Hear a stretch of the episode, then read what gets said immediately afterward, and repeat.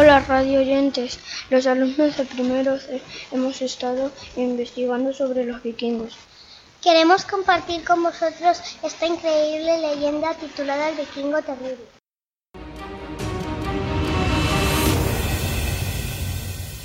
Habitaba una vez en las lejanas tierras del norte un pueblo de vikingos.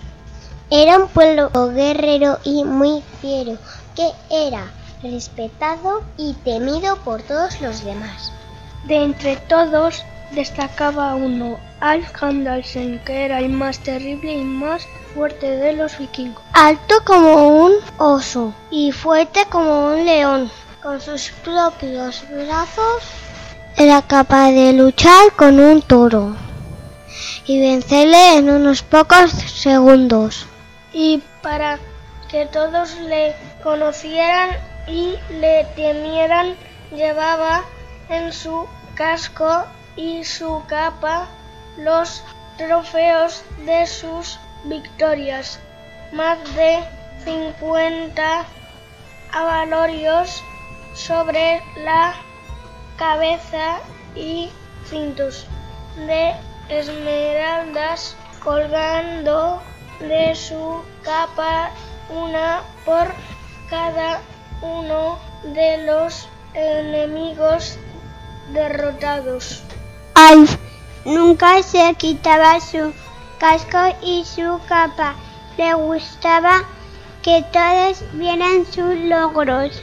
En su pueblo todos se apartaban cuando él pasaba por temor a despertar su ira, pero cierto día un joven que leía despistado y sin mirar por dónde iba se cruzó en su camino, le hizo tropezar y cayó con lo grande que era enterito en un gran charco. Furioso, Alf le increpó y le, y le desafió a una carrera a muerte hasta el pico más alto de una montaña cercana y al volver el ganador podría ejecutar al perdedor. Esa era la forma en que los habitantes de ese pueblo arreglaban sus disputas. Puesto que mañana salgo de viaje, hay que hacer la carrera ahora mismo. Lanzó una risotada y aceptó orgulloso y sorprendido aquella estúpida condición.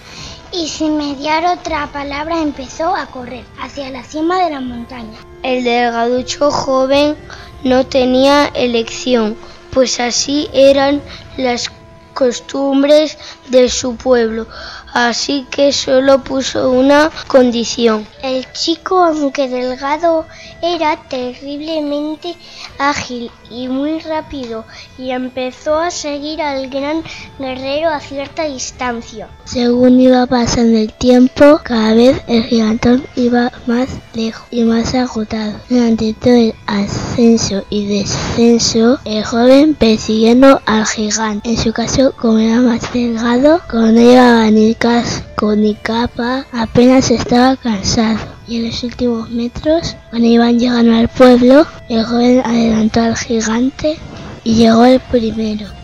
Entonces el joven estudiante les explicó a todos el orgullo la tentación en vikingo y la soberbia del vikingo, bueno, las causas para que llegara en segundo lugar y totalmente exhausto, pues el tremendo esfuerzo que tenía la- el casco y la capa hicieron, hicieron que Alf se agotase completamente.